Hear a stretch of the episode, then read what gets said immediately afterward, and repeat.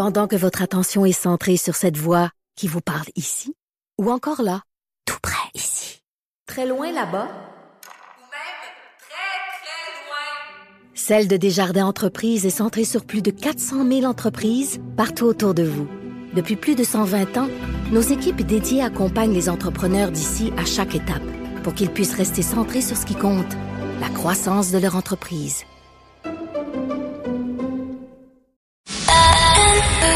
C'est 23. L'essentiel de Paul Arcan, tout ce que vous devez savoir chaque jour en moins de 60 minutes.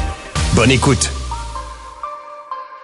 Parlons d'abord des primaires du New Hampshire. Donald Trump l'emporte, c'est une victoire très claire. Et euh, quand vous regardez les résultats, euh, Trump obtient 54,5 des voix, c'est ce qu'on a jusqu'à maintenant. Et euh, son adversaire Nikki Haley est allé chercher 43% des voix. Elle est la seule qui mène le combat contre Trump et elle a dit je continue. Deux victoires consécutives, l'Iowa et le New Hampshire pour Trump. Et hier, c'était dans le, je dirais, bas de gamme là le type de propos qu'on a entendu. Et c'est toujours assez étonnant. On comprend que des adversaires peuvent s'insulter, là, on le voit euh, régulièrement, mais au sein du même parti, je rappelle que M. Trump a choisi Mme Haley à l'époque pour être l'ambassadrice des États-Unis aux Nations Unies. Et là, il a dit hier qu'il savait des choses sur elle, qu'un jour ce serait connu, pas grave, mais en même temps, ça peut être dérangeant. Dans ce pays où la politique mène le système de justice, évidemment, il fait écho à ces nombreuses accusations et s'est démêlé devant les tribunaux. Euh, il doute de son origine. Elle est euh, d'une famille indienne, mais elle est née aux États-Unis. Il avait fait la même chose avec Barack Obama.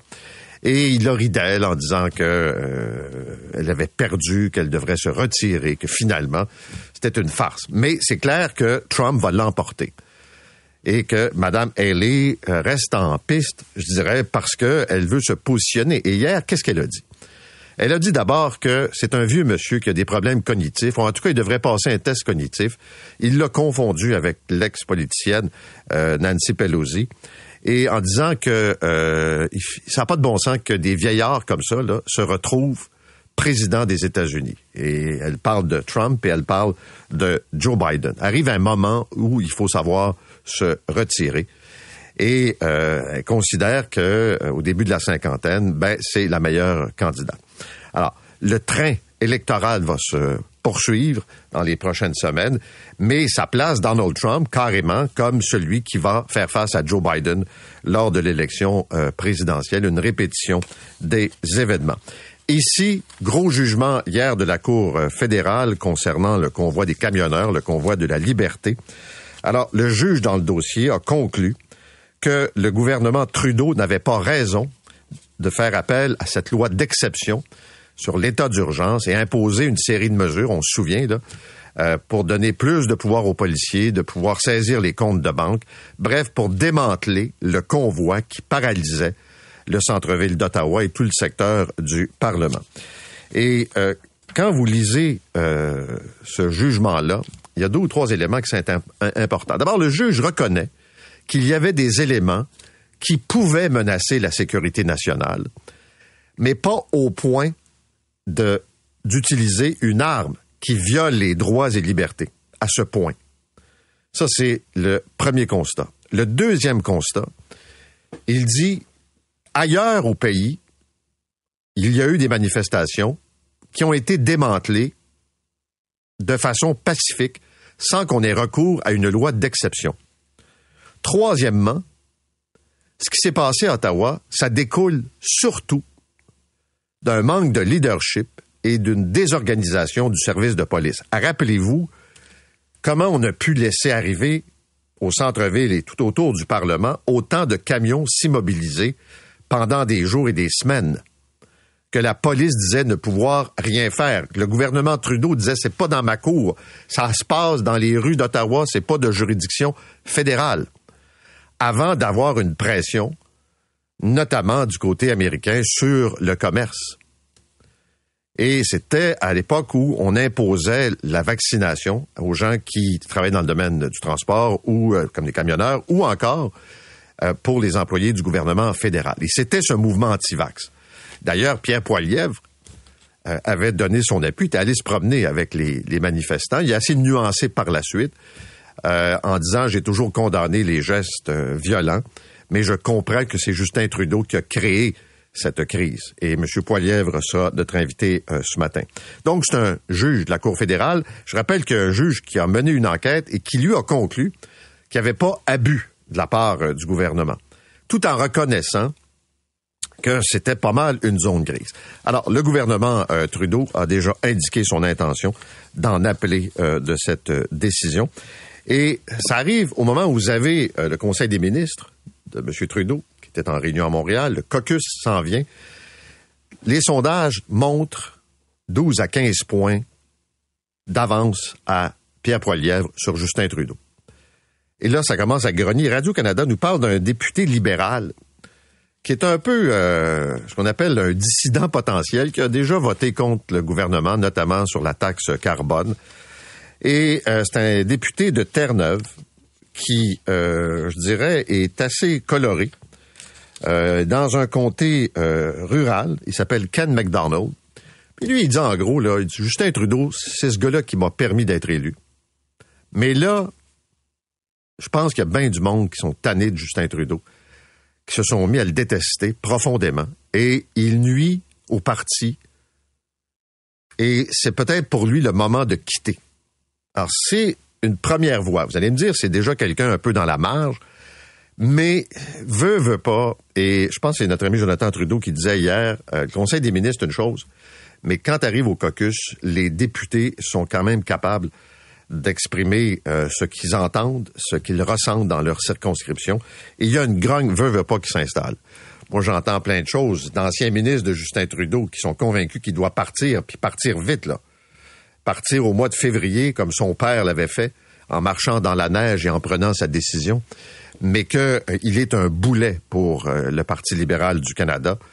Et quand vous regardez les sondages, je comprends que ça peut changer, mais Poilièvre a une avance quand même assez euh, spectaculaire sur les libéraux. Les libéraux, évidemment, ils le sentent. Et puis, il y a tout le dossier de l'immigration qui continue de faire jaser. Radio-Canada nous dit que le Canada travaille actuellement à ramener des contrôles pour les Mexicains. Il y aura des nuances, là.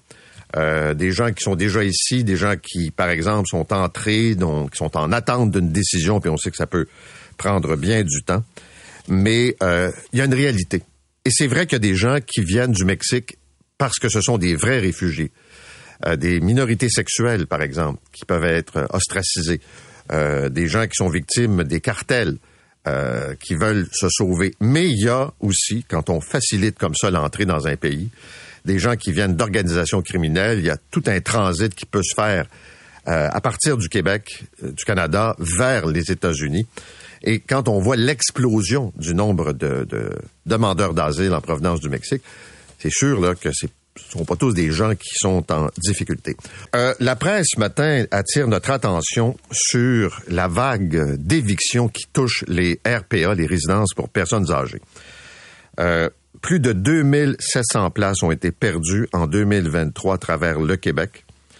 Et là, c'est une résidence de l'Est de Montréal. On a parlé d'une résidence à Québec, là, mais là, c'est dans l'Est de Montréal qui va euh, mettre la clé dans la porte au mois d'août. Ça s'appelle la résidence du Jardin botanique. Il y a 62 personnes âgées qui habitent là, dont des gens qui, dit-on, euh, ont besoin euh, d'un encadrement, d'un milieu de vie très stable, des gens qui sont vulnérables et qu'on va devoir replacer ailleurs. Il y a une crise du logement, on le sait, mais il y a une crise du logement pour les personnes âgées. Et ça arrive au moment où vous avez la commissaire à la santé et au bien-être, Joanne Castonguay, qui publie son rapport sur les soins à domicile. D'un côté, vous avez des euh, propriétaires de résidences pour personnes âgées qui aiment et qui voudraient surtout euh, convertir ces résidences en logement, en condo. Ils veulent complètement changer la vocation parce qu'ils considèrent que c'est pas assez payant. Et quand vous avez des gens âgés qui ne demandent pas de soins, ça va, c'est comme un logement. Mais quand vous devez offrir des soins, par rapport à ce que l'État paye, puis la compétition aussi avec le service public, ça devient des enjeux. Qu'est-ce qu'elle nous a dit, la commissaire, dans son rapport? c'est que les gens qui donnent les soins à domicile sont des gens dévoués, des gens qui aiment leur travail et font ça de façon professionnelle. Mais, comme c'est souvent le cas, c'est un problème d'organisation du travail, la paperasse, tous les enjeux qu'on connaît de lourdeur du modèle québécois, ce qui lui fait dire qu'on devrait changer le modèle euh, québécois.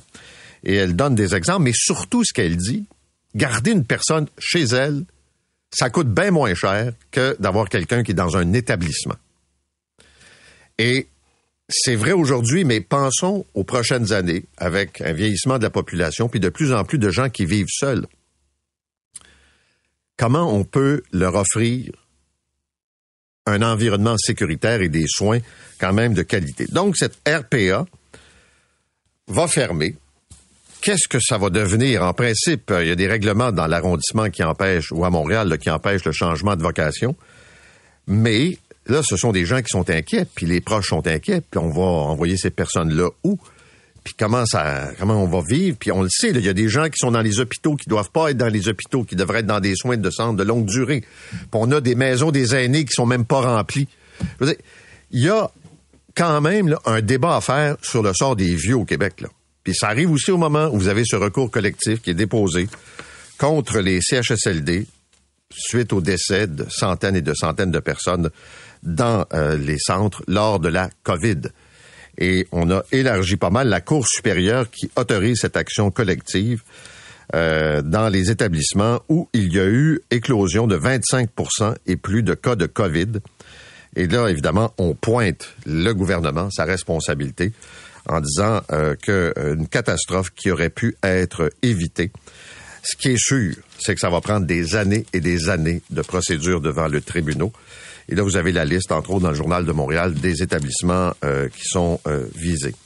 L'autre chose qui est assez importante, on va peut-être se retrouver avec deux visions sur l'aide médicale à mourir pour les gens qui ont ce qu'on appelle des problèmes de santé mentale euh, persistants, des problèmes qui durent depuis des années pour lesquels les traitements ne donnent pas de résultats.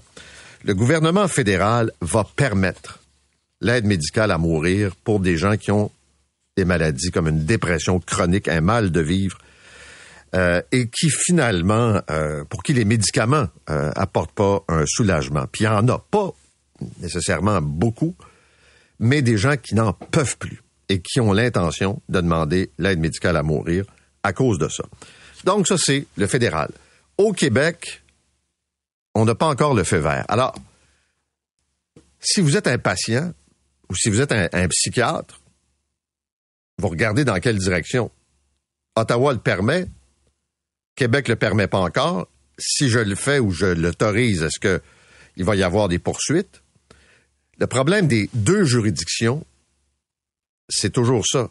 ça place le patient puis le médecin dans une zone à cheval, puis il sait pas trop de quel bord pencher.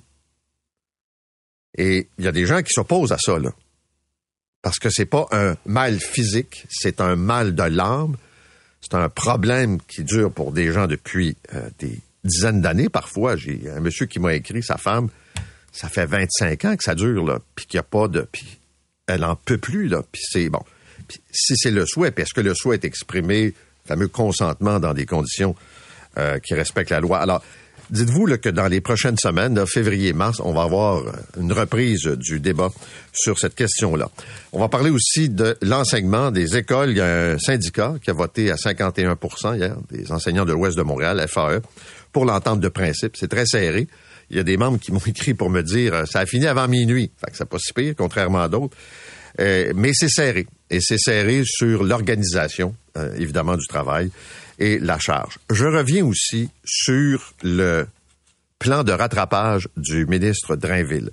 Hier, le président de la Fédération des directeurs d'établissements nous a expliqué que ça ne levait pas la main nécessairement beaucoup pour euh, du côté des profs pour prendre une, euh, une responsabilité de tutorat, par exemple. Et euh, ça varie d'une région à l'autre, mais il est clair, selon lui, que quand on regarde la tendance actuelle, ben, ce sont pas tous les enfants en difficulté qui vont avoir droit à ce rattrapage. Puis j'aimerais partager avec vous euh, des commentaires de profs que j'ai reçus. Euh, par exemple, quelqu'un qui m'écrit j'ai refusé, c'est un prof, de faire du tutorat. J'ai demandé à ma direction si euh, je serais payé pour ma planif du cours de tutorat et les rencontres, le suivi. La réponse, pour l'instant, on vous paye pour l'heure de tutorat. Pour le reste, c'est pas prévu. Alors, j'ai refusé d'en faire. J'ai 22 ans euh, d'expérience. Euh, un autre exemple qu'on m'a donné dans une école que je ne vais pas identifier, c'est qu'on a décidé de limiter à deux ou trois élèves par classe, vraiment les cas les plus lourds, l'accès au tutorat, même si dans la classe, il y a plus d'élèves que ça qui en auraient besoin. Puis là, je vous dis pas d'augmenter les groupes, là, et j'ai de Royer a été assez clair, pour que ça marche, là, c'est trois, quatre, pas plus, là. Puis que ça soit un, un suivi aussi qui découle de ça. Mais dans l'école, on a décidé que non, ça va être deux ou trois par classe, alors qu'il y en aura peut-être cinq, six qui en auraient besoin. Il y en a d'autres qui disent, moi, je suis déjà en surcharge. On me propose des heures de fin de semaine. Dans d'autres cas, on me propose des heures euh, avant euh, le début des cours ou après, puis il y a tout l'enjeu du transport scolaire. Au ministère de l'Éducation, on laisse aller ça en disant l'argent est disponible, puis c'est aux écoles de s'organiser avec le syndicat. Puis il y a d'autres qui se plaignent parce que euh, quand les profs veulent pas, il y a d'autres professionnels qui sont dans l'école qui peuvent peut-être accepter. Il y en a qui font du temps. J'ai pas le portrait juste, mais quand je regarde les réactions, euh, peux-tu vous dire que ça a l'air, euh, disons, assez complexe euh, jusqu'à maintenant? Puis la conclusion, c'est que peut-être des enfants, puis tu sais, le rattrapage, c'est pas vrai que c'est juste pour quelques semaines ou quelques mois. On va en avoir pour deux ou trois ans dans euh, certains cas. Mais je trouve ça inquiétant. C'est supposé être une priorité, là. Puis euh, on est en train de, de, de, de- peut-être, encore une fois, malheureusement, euh, l'échapper. Et en terminant, ben, je vous rappelle que c'est aujourd'hui que la Banque du Canada va statuer sur le taux directeur, donc l'eff- l'effet, l'impact sur les taux d'intérêt. Et euh, tout indique que ça bougera pas, que les taux vont demeurer stables.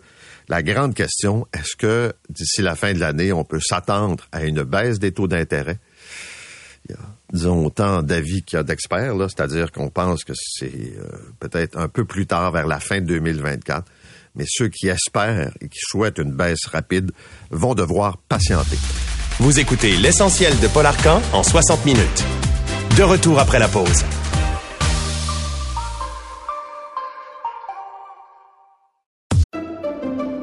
Pendant que votre attention est centrée sur vos urgences du matin, vos réunions d'affaires du midi, votre retour à la maison ou votre emploi du soir, celle de Desjardins Entreprises est centrée sur plus de 400 000 entreprises à toute heure du jour. Grâce à notre connaissance des secteurs d'activité et à notre accompagnement spécialisé, nous aidons les entrepreneurs à relever chaque défi pour qu'ils puissent rester centrés sur ce qui compte, le développement de leur entreprise.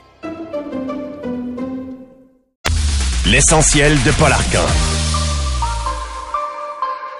Quand le gouvernement Trudeau a imposé la loi sur l'état d'urgence pour briser le mouvement du ce qu'on a appelé le convoi des camionneurs, le convoi de la liberté, il a violé la Charte des droits et libertés du Canada, la Constitution. C'est ce qu'a décrété un juge de la Cour fédérale. Je vais en discuter ce matin avec le chef du Parti conservateur du Canada et avec aussi beaucoup d'autres sujets au menu, Pierre Poilievre, qui est avec nous. Monsieur Poilievre, bonjour. Merci de l'invitation. Monsieur Poilièvre, euh, hier, le jugement est tombé. Vous avez dit que Trudeau, vous avez répété en fait ce que vous aviez déjà dit, a divisé les Canadiens et il a posé un geste euh, qui n'est pas admissible, c'est-à-dire violer la Charte des droits et libertés. Qu'est-ce qu'il fallait faire, selon vous, pour briser et faire en sorte que le centre-ville d'Ottawa soit dégagé? Premièrement, il faut reconnaître euh, que le vrai blocage à la frontière a été déjà brisé par le gouvernement provincial de Doug Ford.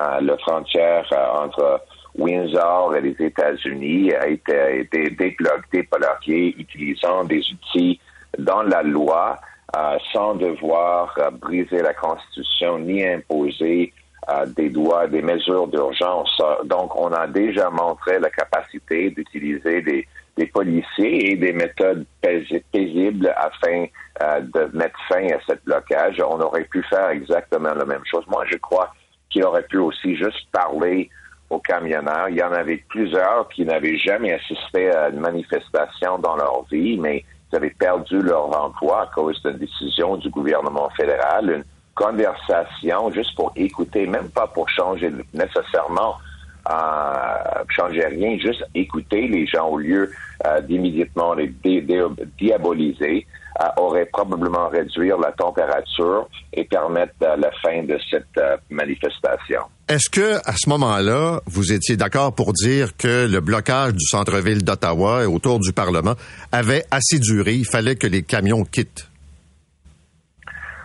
Ce que j'avais dit, c'est que j'ai supporté les gens qui ont se sont manifestés de façon paisible parce que moi, je n'étais pas pour euh, l'imposition des vaccins obligatoires. J'ai pensé que ça, aurait dû être un choix personnel et que les gens qui, parce qu'il y avait des milliers de gens, ça n'a jamais été reporté beaucoup dans les médias, qui étaient là paisiblement, euh, qui bloquaient rien. Euh, eux autres, je supportais ça mais je pense que le gouvernement aurait pu euh, avoir des conversations avec des manifestants qui étaient largement euh, juste des, gens normaux qui travaillaient, qui n'ont jamais assisté à une, manifestation dans leur vie. Euh, on aurait pu probablement résoudre ça d'une façon moins divisive et agressive et on aurait pu éviter la, violation de la charte dont, que, que, le juge a condamné hier.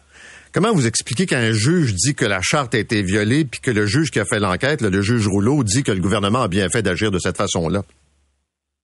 Moi, je crois que la bureaucratie du premier ministre est trop impliquée dans ces commissions-là. Euh, le, conseil privé est là pour offrir le support, le support. Mais c'est un support administratif qui, qui finit par rédiger des rapports et participer dans les décisions en arrière et cette bureaucratie fonctionne directement, travaille directement pour le premier ministre.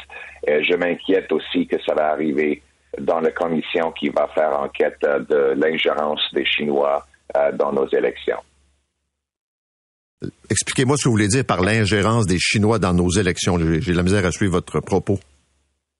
Mais on a, le premier ministre vient de déclencher une une autre enquête euh, dans l'affaire de, de l'ingérence étrangère. Euh, surtout euh, du gouvernement chinois dans nos élections. On a déjà des reportages des services de renseignement qui indiquent que le gouvernement chinois s'est mêlé dans nos élections de 2019 et 2021 en appuyant le gouvernement de Justin Trudeau et en favorisant certains candidats qui étaient plus euh, favorable aux politiques et aux, intérêts euh, du gouvernement à Pékin. Donc, on aura une, enquête publique et je ne veux pas que le bureaucratie du bureau du premier c'est-à-dire le, conseil privé, mêle dans l'écriture du rapport ni le processus pour prendre la décision. Si vous devenez premier ministre, est-ce que vous dites jamais je ne vais utiliser la loi sur l'état d'urgence ou je pourrais l'utiliser? Et si c'est le cas, ce serait dans quelles conditions? Moi, je pense qu'on devrait parler aux, experts légaux afin de rédiger euh, des limites sur cette loi. Euh, il n'y a presque jamais une bonne raison pour l'utiliser. Je, le dis avec l'observation que même dans le temps de euh, de 2001, le, grand attentat euh, à New York euh, le 11 septembre, Jean Chrétien n'a pas l'utilisé. Même quand il y a eu une attaque terroriste sur la colline parlementaire, ça, Stephen Harper ne l'a pas utilisé. Donc, c'est juste les deux trous d'eau qui ont utilisé ça. Je, je, je prévois presque aucun cas dans laquelle ça serait nécessaire. Euh, donc, euh, moi, je vais chercher des, des, moyens de limiter le pouvoir de n'importe quel premier ministre d'utiliser ça pour que c'est vraiment dans les cas les plus exceptionnels euh, que qu'on utilise ces, ces pouvoirs-là. Et moi, je je veux jamais devoir le faire. Parlons maintenant des propos que vous avez tenus sur les réseaux sociaux au sujet de la mairesse de Montréal et du maire de Québec. Vous avez dit qu'ils étaient incompétents. Pourriez-vous développer votre point de vue? De quelle façon ils sont incompétents? Mais premièrement, on voit les énormes délais qui, sont nécessaires pour obtenir un permis de construction. Ça a causé euh, des chutes massives dans le nombre euh, de chantiers de bâtir des, appartements. Et les gens me rapprochent pour avoir utilisé ces mots-là. Ils pleurent pour euh, euh, les politiciens offensés. Moi, je pleure pour la mère monoparentale euh, de Montréal qui a vu ses, euh, ses loyers augmenter de 200 de depuis euh, 2015. Euh, maintenant, à Montréal, les, le, loyer a triplé en huit ans. C'est le loyer moyen selon rentals.ca euh, et c'est en même temps que le- la ville de Montréal a empêché 25 000 habitations euh, dans euh, six ans selon l'Institut économique Montréal avec la lourdeur administrative et les délais massifs. Oui, c'est municipal, mais le gouvernement fédéral envoie des énormes sommes de 2 milliards de dollars au Québec. Mais, mais M. Poiliev, moi, je vais oui, lier- mais je, Oui. je comprends, mais en même temps, il y a plus qu'un facteur. Il y a les taux d'intérêt. Il y a des promoteurs qui me disent, à la base, le financement, c'est devenu trop dispendieux. Il y a une rareté de main-d'œuvre. Je suis bien d'accord avec vous qu'il y a une lourdeur à la ville, mais il y a d'autres facteurs pour expliquer la crise du logement que Valérie Plante ou le maire Marchand. Oui, il y a Justin Trudeau aussi qui Si a favorisé l'augmentation. Oui, Je, je veux juste dire que c'est pas vrai que c'est les facteurs mondiaux qui ont causé ça. Les augmentations dans le loyer et les, les paiements hypothécaires sont bien pires au Canada que dans n'importe quel pays de- du G7. En fait, le coût de logement a augmenté 40 plus rapidement que les salaires au Canada. C'est un écart qui est de loin, et je dis de loin, le pire dans le G7. C'est le deuxième pire parmi les 40 pays de l'OCDE et, c'est presque double euh, de l'écart de- de- des autres pays. Donc, c'est un problème uniquement canadien. Les prix ici au Canada euh, sont 25 à 45 plus élevés ici qu'aux États-Unis, même si eux autres ont les mêmes taux d'intérêt et ils ont huit fois plus de personnes à loger. Donc, il y a un problème ici. Et ça, c'est lié au fait qu'on a le- le- les permis de construction qui sont le deuxième plus lent parmi l'OCDE. Ça ajoute des centaines de milliers de dollars de coûts pour chaque unité de logement à travers le pays. Et moi, je veux insister que l'argent fédéral qui va au mille soit lié au nombre d'habi- d'habitations construites. Je veux obliger les municipalités de, permettre 15 de plus de construction par année Mais comment, pour euh, je- obtenir le financement. Mais comment vous allez faire ça dans la mesure où c'est une compétence du gouvernement du Québec? Vous allez passer par-dessus le gouvernement du Québec? on, sent- on signe des ententes de financement de l'infrastructure avec le gouvernement du Québec, dont il y a déjà des critères du gouvernement fédéral. Moi, je veux le formule dans cette entente qui dit que la- le montant que les municipalités reçoivent est lié au nombre de maisons et appartements complétés. On va payer les municipalités de la même façon qu'une agence immobilier est payée par des résultats et non pas juste pour exister. Je vais obliger une augmentation dans les chantiers de 15 par année, ceux qui dépassent euh, ces nombres comme Saguenay, euh, Victoriaville et d'autres municipalités, euh, Trois-Rivières, auront des, des primes. Et ceux qui empêchent la construction auront des pénalités. On paye pour des résultats pour une fois. Avez-vous parlé de ça avec des gens du gouvernement du Québec? Oui. Et qu'est-ce qu'ils vous ont dit? Qu'ils seraient d'accord avec ça? Mais et on n'a pas eu terminé, on n'a pas eu des pourparlers parce que je suis pas encore premier ministre, mais quand j'ai rencontré le gouvernement, euh, M. euh, Legault, j'ai mentionné que pour moi, la, la, la- la lourdeur administrative des, muni- des municipalités à travers le Canada, en passant, c'est même pire ailleurs. En Colombie-Britannique et à Toronto, c'est même pire. Euh, je vais insister que l'argent fédéral soit lié au nombre d'appartements et maisons construits et d'autres euh, choses. Je veux insister que chaque euh, station de transport en commun financée par le fédéral doit avoir des permis pour des grands appartements pour que nos aînés et nos jeunes puissent vivre à côté de la, de, la station. Et je vais, je vais vendre 6 000 édifices et des, des terrains du gouvernement fédéral pour bâtir.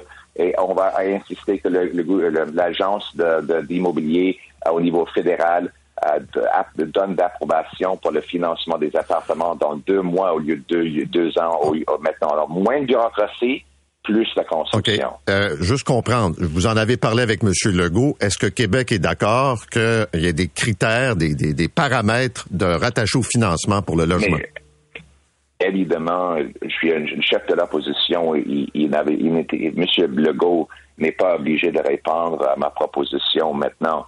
C'est euh, ma proposition à moi quand je gagne après les élections. C'est ça la politique que, je vais mettre en place avec l'argent du gouvernement fédéral. Mais je pense que le gouvernement du Québec est d'accord pour accélérer euh, la construction à travers la province et euh, c'est mon but pour le pour, pour le- tout le Canada. Et je veux juste ajouter, c'est pas juste les deux maires euh, au Québec que j'ai appelés incompétents. Il y a des incompétents à travers le pays et, d'être poli, c'est ce qu'on fait depuis longtemps. Ça fonctionne pas parce qu'il n'y a aucune imputabilité pour les énormes coûts et la, la- la misère massive. Quand il y a les charpentiers qui bâtissent nos maisons et nos appartements ne peuvent pas les euh, vivre dedans parce que ça coûte trop cher, c'est injuste. Il faut qu'on en- enlève la bureaucratie pour bâtir. OK. Il y a une demande euh, qui a été faite par le gouvernement du Québec de réduire le nombre de demandeurs d'asile et de payer parce que le Québec reçoit grosso modo 48 à 50% des demandeurs d'asile, la facture sociale qui vient avec ça. Deux questions. Êtes-vous d'accord que le fédéral doit rembourser Québec? Puis êtes-vous d'accord pour réduire le nombre de demandeurs d'asile? Oui et oui. Malheureusement, je ne veux pas devoir payer, mais c'est le fédéral qui a causé le problème. C'est Justin Trudeau qui a brisé notre système d'immigration. Il a, euh, causé ce problème. On n'avait pas ce problème avant Justin Trudeau, mais avec ses politiques, il a semé le chaos euh, dans le système et malheureusement, le Québec euh, doit maintenant payer la facture. Je suis pour les demandeurs d'asile, euh, 100 en général. Je, je- on est un pays accueillant, mais en enlevant, par exemple, le visa euh, pour euh, des, des gens de la Mexique, euh, ça a invité une énorme augmentation et le Québec, le Québec a, a dû faire face aux coûts euh, qui sont bien au-delà de la proportion de la population que représente le Québec. Et maintenant, les coûts sont sur le dos de- du gouvernement du Québec. Donc, c'est le fédéral qui a, de Justin Trudeau qui a causé le problème. C'est le fédéral qui doit le régler. En terminant, Donald Trump a remporté la victoire hier au New Hampshire. C'est clair qu'il va être le candidat républicain. Pour vous, le, retour en force de Trump, est-ce que c'est une bonne ou une mauvaise nouvelle? Moi, je ne vais pas commenter la décision des Américains parce que moi, je contrôle rien là-dessus. Les Américains s'en foutent de nos euh, opinions, de leurs élections. On doit devoir travailler avec n'importe quel président que les Américains choisissent. Euh, et, euh, donc, euh, je- moi, je vais être compétent en travaillant pour enlever les barrières d'échange, euh, les pénalités sur notre bois d'œuvre et nos entreprises de construction, par exemple. Et je vais faire en sorte que notre économie est assez forte pour résister des politiques euh, qu'imposent les, les Américains. On va réduire les taxes, la lourdeur, lourdeur administrative, euh, les impôts pour attirer plus de, euh, de- de- d'entreprises ici au Canada et protéger nos emplois. On a, on a besoin des chèques de paie plus forts euh, ici au Canada. C'est ça ma priorité, peu importe ce que les Américains dé- décident. Oui. Vos adversaires vous dépeignent comme le Donald Trump du Nord. Est-ce qu'ils ont raison? Puis en quoi vous êtes différent de lui? Ben, surtout, je suis différent en termes de déficit. Moi, je suis contre les déficits. Euh, je peux pour les budgets équilibrés. Les, les deux partis américains ont des grands déficits qui ressemblent à Justin Trudeau. Euh, eux autres peuvent le faire parce qu'ils ils, ils ont une monnaie euh, internationale, le dollar américain. Euh, mais euh, ça, c'est un exemple où je suis différent. Moi, j'ai une politique de gros bon sens d'équilibrer le budget. Mais je comprends pourquoi Justin Trudeau, qui n'en vaut pas le coup, veut distraire de son bilan ici au Canada en parlant d'autres pays. Il a doublé le coût de logement. Il veut quadrupler les, les, les taxes de- d'essence. Euh, il a donné le pire croissance économique parmi les, les pays du G7. Euh, les, les, il y a 2000 personnes qui doivent aller à une banque alimentaire chaque mois à cause, à cause de ces politiques inflationnistes. Euh, si j'étais Justin Trudeau, je, je, je, serais euh, le même. Je voulais pas, j'aurais pas voulu parler de ce, ce, bilan. Moi, je vais parler de mon, mon approche de gros bon sens, de contrôler les dépenses, équilibrer, équilibrer le budget pour réduire l'inflation et les taux d'intérêt, réduire les impôts pour rendre le travail payant et enlever la bureaucratie pour bâtir de logements abordables. C'est ça mon approche de gros bon sens.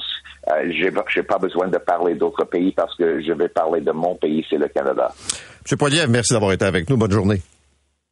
Merci de l'invitation. Au revoir. Pierre Poilièvre, le chef du Parti conservateur. Vous écoutez l'essentiel de Paul Arcan en 60 minutes. De retour après la pause.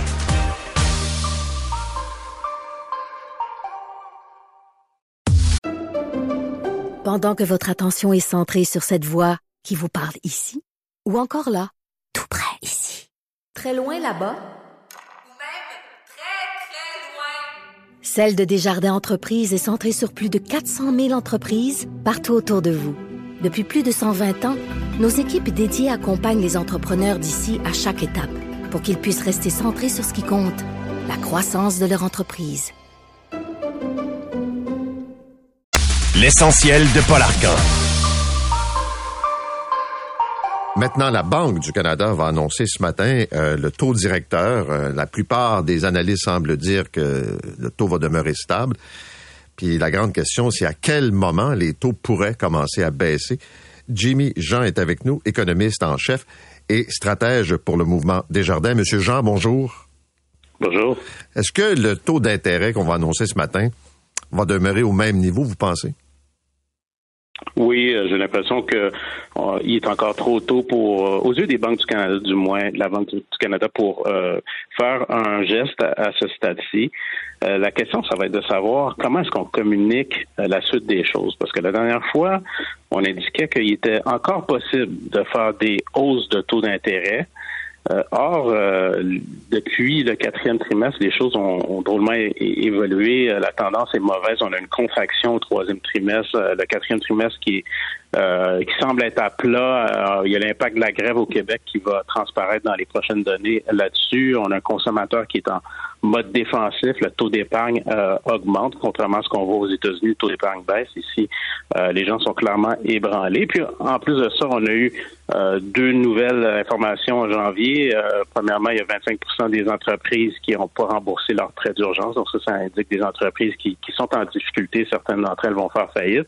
Et deuxièmement, il y a l'annonce qu'on a eue cette semaine sur euh, les visas étudiants qui vont faire en sorte que la croissance de la population en âge de travailler va être plus faible que ce que la Banque du Canada comptait. Donc ça, il y a beaucoup de nouvelles, euh, disons, négatives qui devraient faire croire à la Banque du Canada que l'inflation va poursuivre sa modération et donc justifier éventuellement des baisses de taux. Et ça pourrait survenir, selon vous, à quel moment? Selon nous, on pense qu'au mois d'avril, la Banque du Canada devrait avoir suffisamment d'éléments. Quand je dis suffisamment d'éléments, ça ne veut pas dire que l'inflation va être, euh, va être passée de 3,4% en ce moment à 2% en avril, mais euh, une poursuite de euh, des tendances là, dont que j'ai évoquées pour la fin 2023 si on observe ça euh, pour le début de 2024 et tout indique que la tendance euh, va se poursuivre, euh, je pense que la Banque du Canada va déterminer que on peut sagement, évidemment, on va pas les baisser de 100 points de base du jour au lendemain, mais on, peut tranquillement commencer ce processus-là. Parce que si on le fait pas, on risque de, à ce moment-là, de causer une récession beaucoup plus sévère que ce qui est vraiment nécessaire pour faire baisser l'inflation jusqu'à 2% donc, si vous dites ce qu'il faut lire, euh, en fait, ce qu'il faut comprendre dans la décision de la Banque du Canada aujourd'hui, c'est surtout les propos concernant les prochains mois. Euh, ça bougera pas, puis on, veut les entendre nous dire dans quelle direction ils s'en vont. Là. Oui, exactement. Euh, et malheureusement, j'ai l'impression qu'ils vont rester quand même assez circonspects et prudents. Euh, je pense que la, moindre des choses, c'est s'attendre euh, qu'ils ne mentionnent plus la possibilité de, hausse de taux, euh, qu'ils mentionnent simplement qu'ils sont satisfaits avec les, hauts, les, taux où est-ce qu'ils sont en ce moment et qu'ils vont prendre des décisions selon les données qui vont arriver. Euh, mais euh, après ça, oui, effectivement, ils voudront pas trop se commettre sur le, timing exact et avec raison parce qu'il y a quand même, on sait qu'il y a des chocs euh, en ce moment, par exemple en mer Rouge. Il peut y avoir d'autres genres de situations, par exemple les salaires qui on voit la croissance des salaires qui est quand même assez persistante. Donc, ils veulent avoir plus d'informations là-dessus avant vraiment de se, se commettre sur un, un, timing précis. Mais ils savent aussi que euh, la plupart des Canadiens, des Québécois attendent ça avec euh, beaucoup d'impatience. Et euh, il faut, il va falloir faire à un moment donné parce qu'il faut pas oublier que les taux d'intérêt ont un impact, oui, sur la demande, mais ça a un impact sur l'offre, sur l'investissement. Qu'on parle de, il y, a, trop de population, trop de population pour le stock de capital en place, mais ça veut dire qu'on n'investit pas assez. Donc ça aussi, il faut l'entrer dans l'équation. On pouvait lire la semaine dernière euh, des euh, propos, rapports d'économistes euh, de, banques comme la Banque nationale dire il faut mettre un, frein à l'immigration. Il faut que le gouvernement Trudeau revoie ses cibles parce que on n'a pas la capacité d'accueillir autant de gens. Vous en pensez quoi de cette question-là? Ben, c'est exactement comme je mentionné, il y a un problème d'investissement. Donc, je pense que le, propos de, mes confrères à la Banque nationale euh, c'est ce, ce qu'ils avancent, c'est que l'investissement n'a pas suivi le rythme. Quand on regarde effectivement l'investissement par habitant, euh, l'investissement des entreprises, depuis la pandémie au Canada, c'est en baisse de 8,6% euh, puis euh, aux États-Unis, c'est en hausse de plus de 12% Donc, on voit qu'il y a un, retard. Je pense que ce qu'on a annoncé cette semaine, ça, ça cible la partie des travailleurs temporaire et euh, effectivement, il y a, je pense qu'on avait perdu le, contrôle. Euh, en même temps, c'est euh, quand même, on parle de 200 000 de diminution sur une augmentation de la population de 1, million 250 000. Donc, ça reste, ça reste à la marge. mais c'est clair qu'il y a des, il y a une réflexion à faire, surtout sur l'arrimage des personnes qui arrivent avec les besoins qu'il y a sur le marché du travail, entre autres les pénuries structurelles. Et là-dessus, je peux pas dire que euh, dans ce que j'observe, euh, on a, il euh, n'y a, pas de chemin à faire. Il y a beaucoup de chemin à faire parce que, par exemple, les immigrants sont sous-représentés dans un secteur comme la construction où est-ce que les demandes sont, les, besoins sont criants et ils sont surreprésentés dans des secteurs comme les services immobiliers, les services professionnels, là où les taux de postes vacants et, sont inférieurs à la moyenne. Donc, il y, a, il y a décidément des problèmes. C'est pas juste de baisser les niveaux d'admission, c'est aussi euh, s'assurer un meilleur arrimage et une meilleure intégration plus rapide de la formation. Donc, il y a beaucoup de choses à réfléchir. En terminant, c'est une question large puis simple que j'ai envie de vous poser. Comme économiste en chef du mouvement des jardins, quel est l'état de l'économie du Québec? Quel est l'état de l'économie du Canada? Est-ce qu'on fait moins bien que le G7, les autres pays? Est-ce que on est vraiment différent ou si on est dans une tendance mondiale? Ben, c'est une très bonne question parce que, en fait, euh, on fait beaucoup la comparaison avec euh, les États-Unis. C'est naturel de le faire. Euh, or, c'est ça qu'il faut rappeler, c'est que les États-Unis font vraiment bord à part en ce moment avec leur résilience qui, a surpris tous les économistes aussi d'ailleurs. Mais ce qu'on observe au Canada, ça ressemble à ce qu'on voit, en, par exemple, en, en Europe. on sait que la Chine aussi connaît un ralentissement important. Euh, mais euh, en Europe, l'effet des, des taux d'intérêt plus élevés euh, paraît très bien. Au Royaume-Uni aussi. donc, au Canada, encore une fois, on est une des sociétés les plus endettées dans le monde développé. Donc, ça aurait été pas mal surprenant de penser qu'on s'en serait sauvé. Cela étant dit, il n'y a pas de raison d'être exagérément pessimiste non plus, parce qu'à date, je dirais, pour un ralentissement, ça se passe quand même assez bien. C'est quand même assez en douceur. On a une augmentation du taux de chômage, mais elle n'est pas fulgurante. Et euh, nous, c'est ce, qu'on, ce à quoi on s'attendait généralement. C'est euh, un rééquilibrage de l'économie et avec une inflation qui progresse euh, vers des niveaux plus acceptables. Monsieur Jean, merci beaucoup d'avoir été avec nous. Au plaisir. Jimmy Jean est économiste en chef et stratège pour le mouvement Desjardins. Hier, la commissaire à la santé et au bien-être a publié son rapport concernant le système de soutien et de soins à domicile. Et euh, il y a plusieurs éléments, mais surtout, euh, si je résume, on a des employés qui sont compétents, qui sont dévoués, mais l'organisation du travail fait dur. Joanne Castonguay est avec nous. Madame Castonguay, bonjour. Bonjour, M. Arcan. Euh, je regardais votre rapport que vous avez rendu public hier. Euh, les gens ont l'air motivés, ceux qui rendent les services, mais mon Dieu que le cadre de travail a l'air euh, complètement dépassé. Euh, oui, effectivement, le, le système est, est, très peu intégré. Euh, les, les, les, services euh, sont rendus euh, en silo euh, par les différentes organisations selon les types de services qui sont rendus. Il n'y a pas de, de il y a pas de vue d'ensemble. Puis même les, les, les, les programmes de financement sont incohérents les uns entre les autres. Les règles d'éligibilité sont différentes. Bref, c'est excessivement complexe de naviguer à travers le système. Donnez-moi des exemples concrets de, de, de ce qui n'a pas d'allure. Euh, ben enfin, une des difficultés qu'on rencontre, c'est euh, le fait. Bon, par exemple, le, les soins personnels vont être donnés par une organisation. L'aide domestique va être donnée par une autre organisation. Et le CLSC va, va, va, fournir, ou la majorité du temps, les services infirmiers puis les services professionnels. Ce qui fait que ça fait toutes des différentes personnes de différentes organisations qui se déplacent pour se rendre dans un même domicile et offrir des services à une personne. Donc, cette personne-là, elle a affaire avec de personnes différentes. Euh, ça, ça a des frais de déplacement qui sont élevés, alors que les services pourraient être organisés par une équipe, qui ait une seule personne qui se déplace dans une même maison, puis qu'elle offre différents services, euh, puis que les gens, euh, justement, qu'il y ait moins de séparation entre les types de services et les personnes qui les donnent. Mais ça, est-ce que ça peut se faire? Est-ce que ça se fait ailleurs, dans la mesure où quelqu'un va dire, ben, moi, je suis une préposée, par exemple, aux bénéficiaires, je peux aider la personne à s'habiller et, bon, peut-être prendre son bain, mais en même temps, il y a d'autres soins que je peux pas lui apporter. Exactement, mais il y a des, en fait, euh, il y a des d'autres euh, juridictions qui le font. Par exemple, les Pays-Bas, on en parle beaucoup ces temps-ci, mais ils ont vraiment organisé les services en équipe. Et euh, disons qu'il va y avoir une équipe là, qui va s'occuper d'une population disons, de 50 personnes. Une équipe de quatre s'occupe de 50 personnes. Et là, euh, cette équipe-là, selon les l'horaire des différentes personnes, va organiser leur journée de sorte que toutes les personnes reçoivent tous les services requis et une infirmière peut être appelée à donner des soins personnels. Euh, de même que euh, on peut demander à une personne, une auxiliaire ou, ou, ou euh, une préposée de faire du ménage. Mais bref. Mais pensez-vous que ça peut passer, ça? Pensez-vous que les, les, les travailleurs du réseau de la santé, les travailleuses ont accepté ça?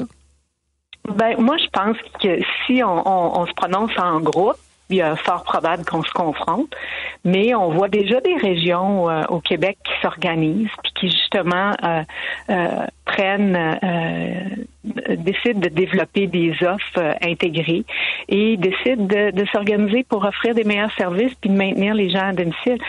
Si on, on décentralise l'organisation des services puis qu'on offre des enveloppes globales à des équipes et à des, des, des, des communautés, si on veut, des regroupements pour offrir l'ensemble des services qui sont nécessaires pour maintenir les personnes à, à, à domicile.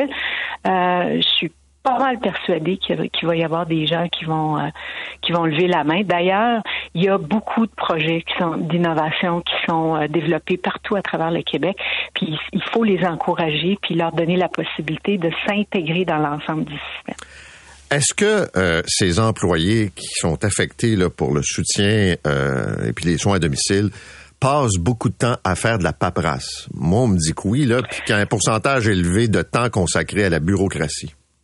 Euh, euh, ben, je dirais absolument. Là, euh, je ne sais pas si c'est paperasse, mais c'est un, enjeu de service indirect. Mais on a fait une enquête puis auprès des, infirmières. Selon les données, les infirmières passeraient 70% de leur temps à faire des services indirects. Dans les services indirects, ça veut dire là, euh, faire de l'évaluation, répondre à des questionnaires, chercher des endroits, chercher des services pour les, les, les personnes, chercher euh, des endroits pour les héberger, et, etc. Alors que ces personnes-là pourraient être mieux utilisées justement si elles donnaient des services directs aux, aux, aux usagers. Ce qui est inquiétant, c'est bon, situation actuelle, mais on sait qu'il y a un vieillissement de la population, qu'il y a de plus en plus de gens qui vivent seuls. Mm-hmm. Les services pourront pas s'arrimer là avec cette tendance démographique qui est claire. Ben, c'est pour ça qu'on on, on propose de, de, au gouvernement, là, on recommande au gouvernement de, de changer l'approche. Alors, plutôt que d'avoir une approche qui vise à compenser pour la perte d'autonomie, avoir une approche qui est beaucoup plus euh, euh, préventive, puis qui, qui, qui intervient ou qui, qui en fait, c'est c'est pas une intervention parce que c'est une approche communautaire, une approche sociétale qui vise à maintenir l'autonomie des gens. Et ça, ça veut dire intégrer les que les gens soient d'ailleurs, excusez-moi, davantage euh, pas intégrés, mais qui participent davantage à la vie communautaire, euh, qui soient davantage entourés, qui aient une vie sociale, qui soient moins euh, seuls. Et tout ça contribue à améliorer la santé globale de, de, des gens, puis garder leur, euh, à préserver leur autonomie le plus longtemps possible. Alors, on propose de changer l'approche euh, vers une approche de maintien de l'autonomie. Puis ça, c'est pas juste la responsabilité du ministère de la Santé, c'est davantage la responsabilité de tout le gouvernement, mais la société dans son ensemble. C'est un changement de culture. Merci, Madame Castonguay. Bonne journée. Merci à vous. Bonne journée. Joanne Castonguay, la commissaire à la santé et au bien-être. Vous écoutez l'essentiel de Paul Arcan en 60 minutes. Bonne écoute. La presse nous apprend ce matin qu'une autre résidence pour aînés va fermer ses portes dans les prochaines semaines, prochains mois. C'est la résidence du Jardin botanique dans l'est de Montréal. La fermeture est prévue pour le mois d'août. Il y a 62 résidents qui euh, devront être euh, relocalisés avec tout ce que ça comporte. Et ça s'ajoute à une liste de plus en plus longue de RPA qui ferment. Selon les données obtenues par la presse, c'est plus de 2700 places qui ont été perdues en 2023 seulement euh, au Québec. Marc Fortin est avec nous, c'est le PDG du regroupement québécois des résidences pour aînés. Monsieur Fortin, bonjour. Bon matin, euh, euh, donc, 2700 places. On rajoute le jardin botanique, là, la résidence du jardin botanique. Mhm. euh, pourquoi toutes ces résidences ferment? Ben, il y a vraiment trois raisons si on le simplifie. Il y a le côté financier qui est qui est vraiment lourd. Hein. Euh, c'est pas juste conjoncturel, c'est-à-dire l'inflation, la hausse des taux d'intérêt qui font très mal, mais c'est aussi des structures gouvernementales qui font en sorte que c'est vraiment lourd financièrement. Il y a tout le côté main-d'œuvre euh, qui euh, nous cause des problématiques, évidemment, parce qu'il y a une explosion des salaires dans le public. On n'est pas capable de suivre parce que nos revenus sont basés sur des loyers puis les aînés n'ont pas le moyen de payer plus. Sinon, le tribunal administratif du logement vous laisse pas reprendre des coûts extraordinaires que vous pouvez leur passer. Vous n'avez pas la capacité de faire ça non plus.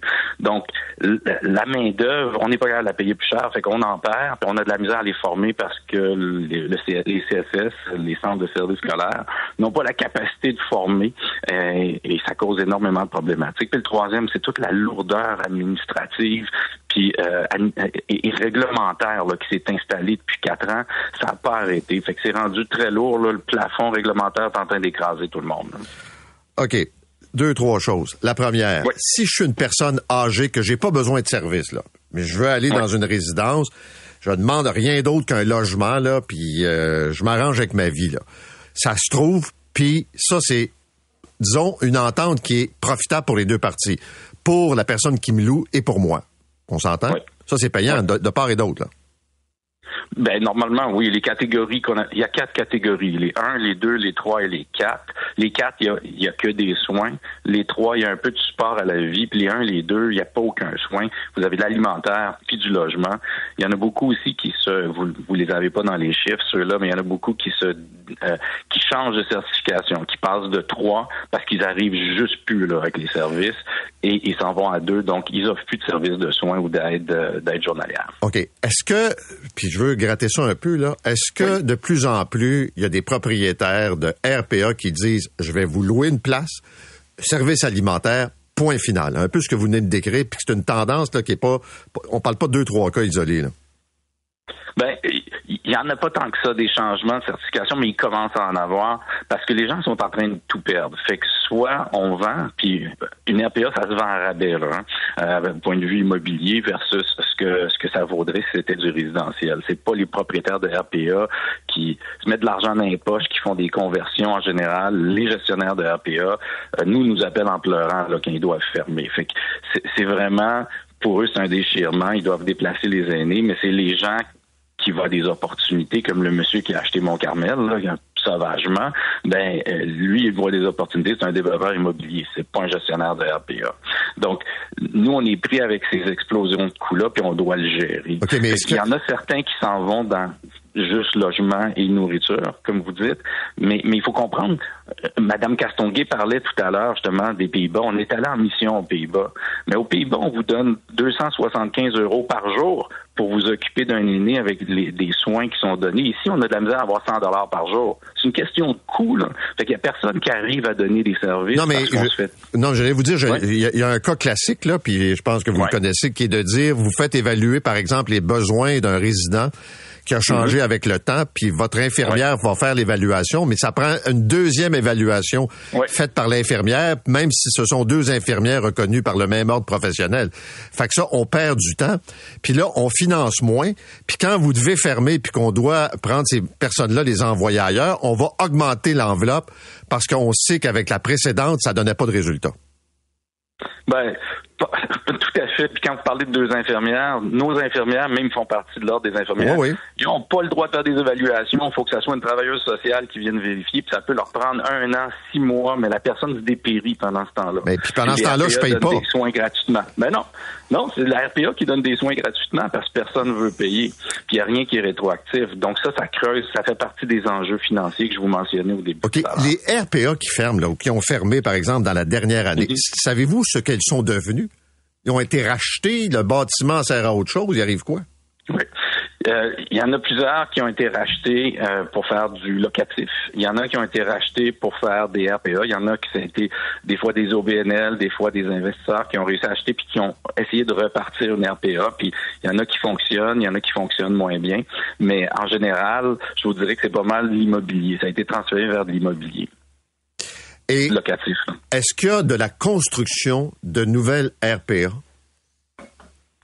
Ah non. Non, vous savez, il y, a, comme la ville de Montréal qui a passé un moratoire qui est illégal. Nous, on est, on est en cours avec eux pour euh, faire annuler ça, cette histoire-là, parce que ça aide personne. Vous allez à la banque, puis vous n'avez plus la même valeur pour votre building.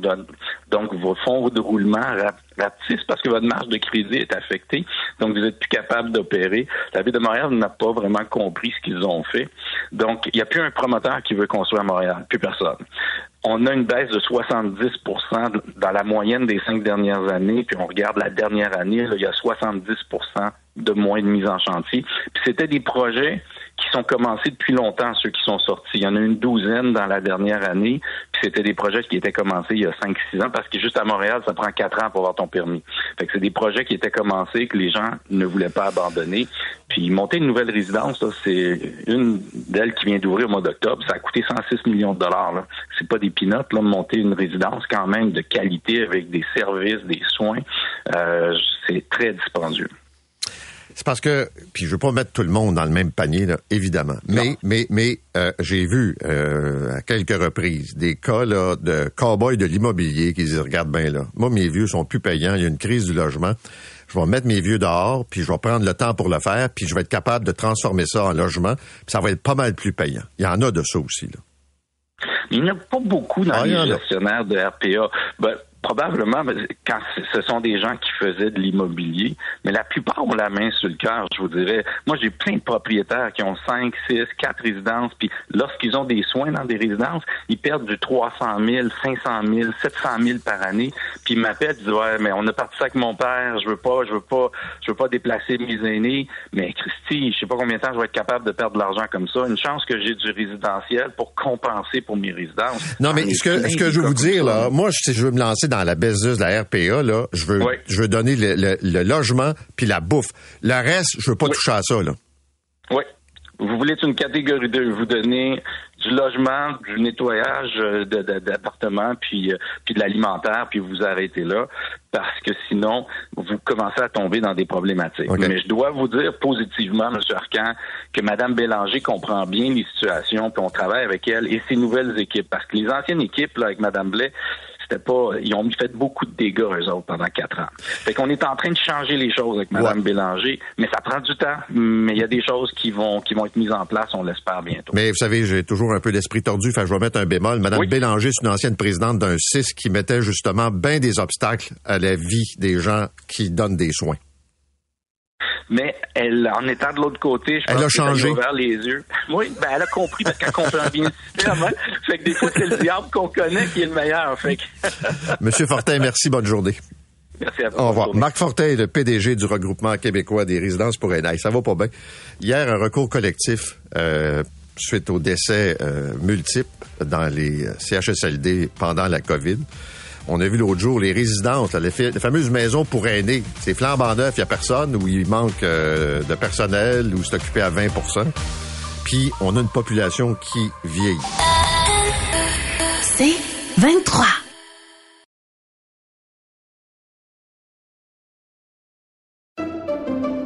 Pendant que votre attention est centrée sur cette voix qui vous parle ici, ou encore là, tout près ici, très loin là-bas, Ou même très, très loin. Celle de Desjardins Entreprises est centrée sur plus de 400 000 entreprises partout autour de vous.